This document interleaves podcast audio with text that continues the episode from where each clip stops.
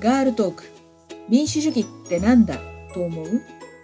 このポッドキャストはサイレントマジョリティとみなされている女性たち一人一人が社会について政治について民主主義についてどう考えているのか考えていないのかをモデレーターとのおしゃべりを通して発信していきます。今回のゲストは弁護士の武井さんです。このポッドキャストは前回で節目の第100回を迎え今回が第101回新たなスタートを切ったわけなんですがいよいよというかやっとというかこのポッドキャストのタイトルにふさわしい女性と民主主義に関するお話を今回武井さんに伺おうと思います。それでは武井さん簡単に自己紹介をお願いします。どうもこんにちは。武井由紀子です。えっ、ー、と私は川崎市生まれで今も川崎市に住んでいます。えっ、ー、と、仕事は弁護士をしていて、家族は夫と小学校6年生の女の子の3人暮らしです。よろしくお願いします。武井さんは商社勤務を経ての弁護士ということで商法やビジネスを専門にしていらっしゃるのかなと思ったんですけど家事事件つまり家庭に関する事件についても引き受けていらっしゃると伺いました家庭に関する法律相談っていうとどんなことがありますでしょうか？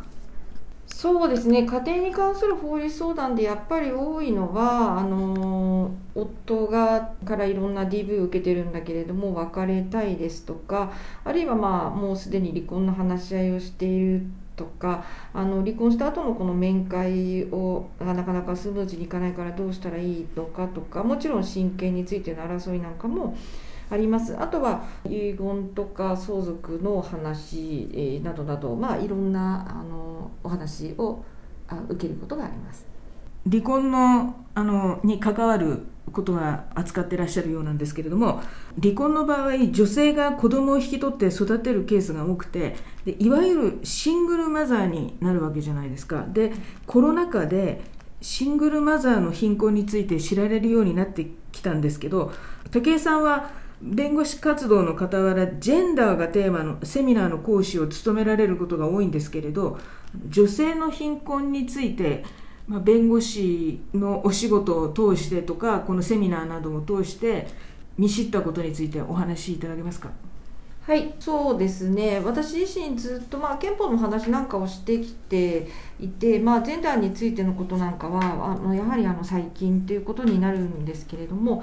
あの日本ではですね子どものえっと、7人に1人が貧困と言われててこれはまあ世界の中でも特にまあいわゆる先進国というか OECD 加盟国の中では非常に高い水準にあるんですよね。でその理由は何かっていうと非常にはっきりしていてシングルマザーの家庭のお子さんの半分が貧困ですね。つまりそのシングルマザー家庭が貧困なんだっていうことです。その割合がですね世界の他の国に比べて圧倒的に高いこと、まあ、そういうふうに言うとですね、まあ、シングルマザーの方どうせ働いてないんでしょうみたいな働けばいいのにみたいなことをですねおっしゃる方が多いんですけれどもあの就労率もあのシングルマザーの方世界であの最も高い部類に入るんですね。でここからがまあ日本の特徴なんですけれども諸外国のま貧困比率、まあ、日本よりま、ね、あの貧困の比率は低いところが多いですけれどもそういうところと比較すると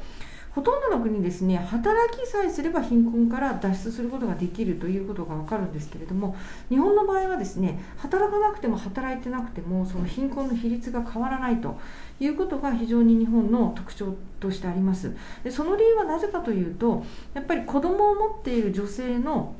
収入っていうのが男性と比べて圧倒的に低いことがあります。でもう一つですね、まあ、これは DV にも直接つながってくるんですけれどもあのもう一つの調査で夫婦がありますよねのうちですね妻が夫とほぼ対等あるいはそれ以上の収入を持つ人の比率っていうのが日本は5%ぐらいです。でこれは本当に世界的に見てもびっくりするぐらい低い数字で、まあ、あの先進国の中では半半分を超えるあるいは半分4割ぐらいっていうところが多いんですね、まあ、儒教の国というふうに言われてかなり女性の地位が低いとされてきた韓国ですら、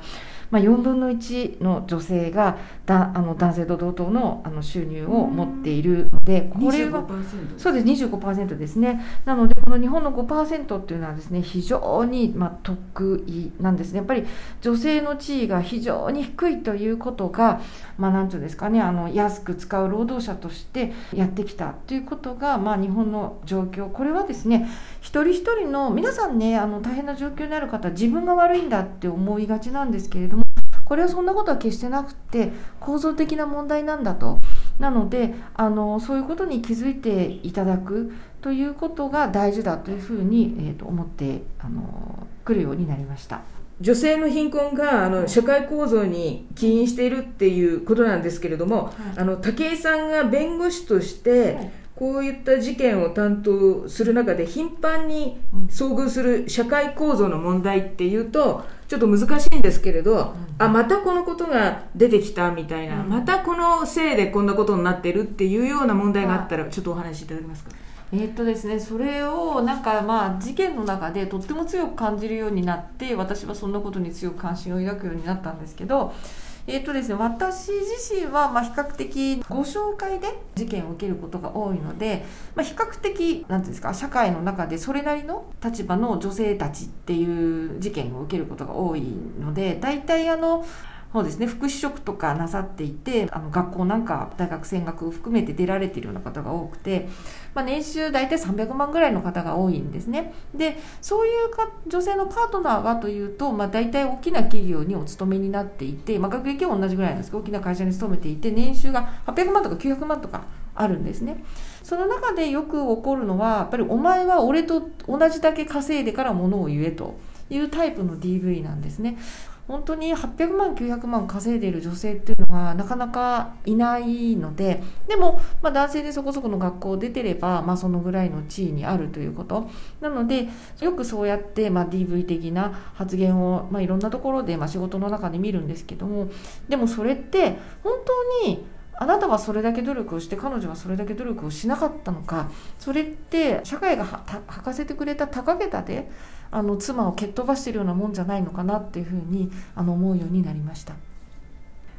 今あのお話しくださったのはわりかし、まあ、高学歴で、うんまあ、社社会の中でも上の方にいる人たち、うん、あの女性たちの話なんですけれど、うん、えっと、武井さんは1月に、はい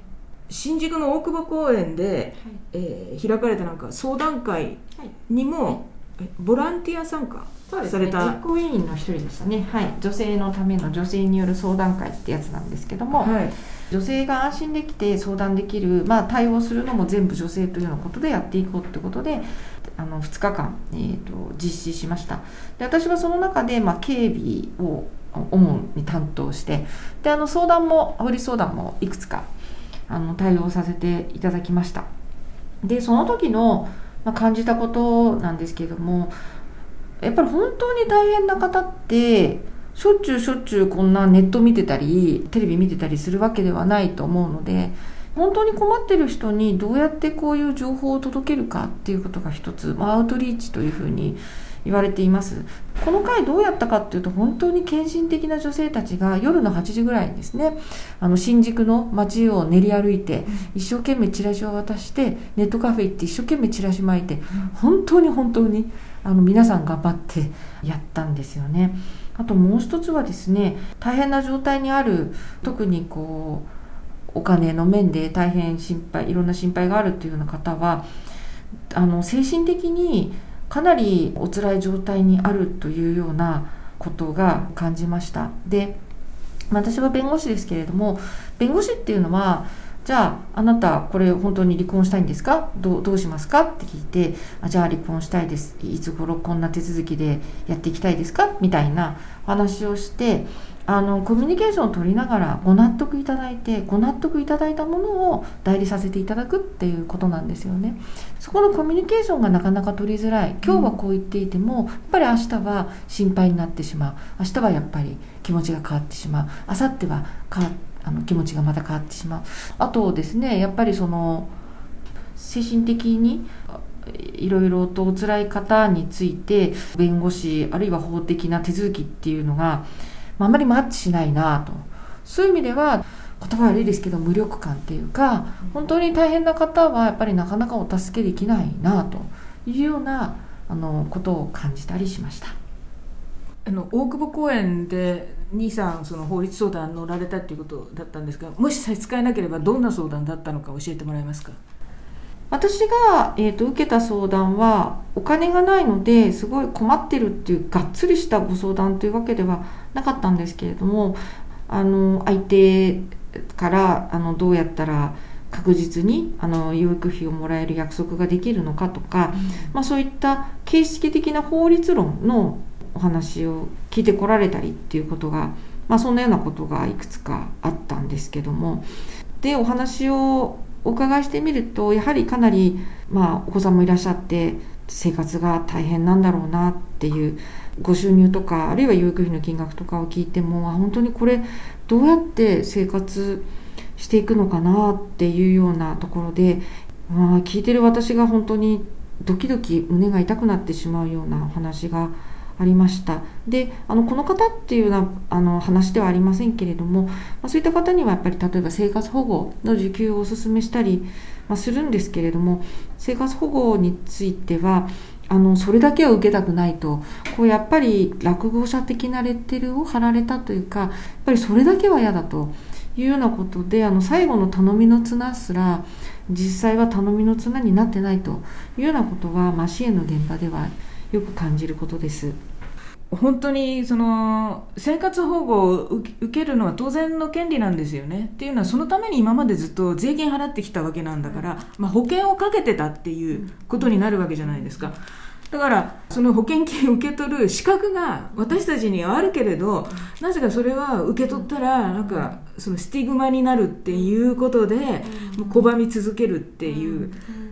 でなんでそういうふうになってるのかっていうのはもうさっきも話したようにこういう社会構造になっているからであってもう自分一人の力ではもう何ともしようがないことなわけで。でそのために今その投票権っていうのがあって民主主義の社会での基本行動は投票じゃないかなってふうに思うんですけれども、まあ、投票率が5割切っちゃったりなんかして半分の人たちは棄権してるわけなんですよね。今の時代もう貧困層の人の方が社会のマジョリティになってるので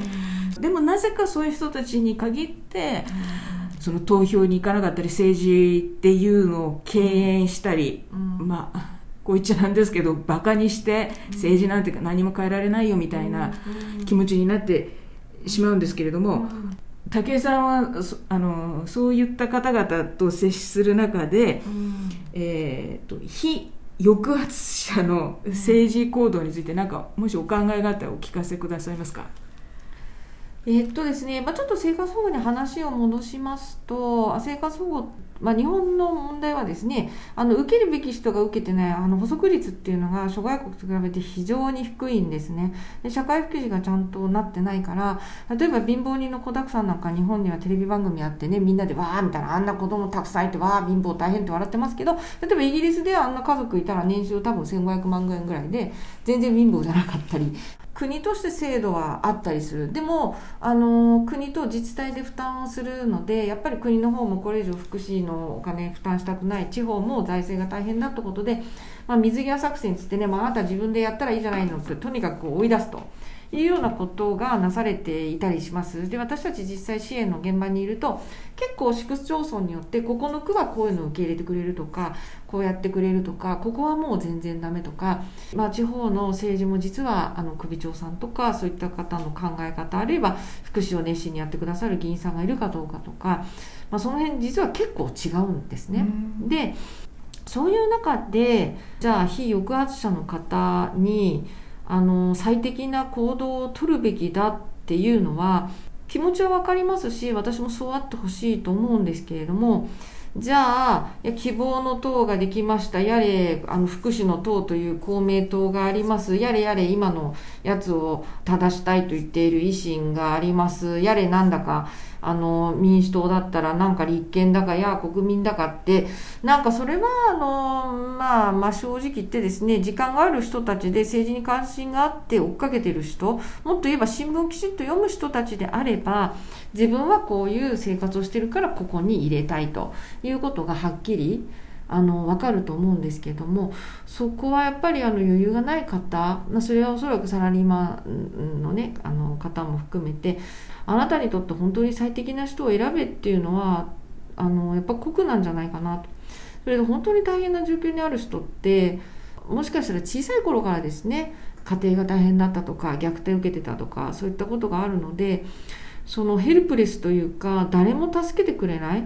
結局自分しかない。誰かに期待することをもうやめてるそういう学習をしてる可能性が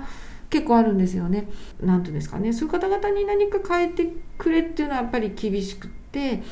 そうじゃない。立場の人々がやっぱりまずは世の中を変える。あるいはその頑張ってその福祉のことをやってくれる議員さんを応援したり私はこうして応援してますというのを堂々とですねいろんなところで発信したり人と会うたびにですねこの議員さんとってもよくやってくれてていい議員さんだからあなたも投票してくださいというのをやるとか、まあ、それあれですよ。自民党の私も知り合いの方がですね、えーと、自民党の党員なんですけど会うたびに言われますよ。自民党のこの人よろしくねよろしくよろしくねと何人かで会うんですけど全部に言ってます。私たちですねじゃあまあねあのたた例えばですよ立憲民主党いいと思っててあるいはね共産党いいと思ってたどどこの党誰さんいいと思っててですねでお友達とね大人数で会うために「ああ立憲民主党の誰々さんいいんでよろしく誰々さんいいんでよろしく」ってやらないじゃないですか、うん、やっぱりねその一手を取ってもね負けているかもしれないです。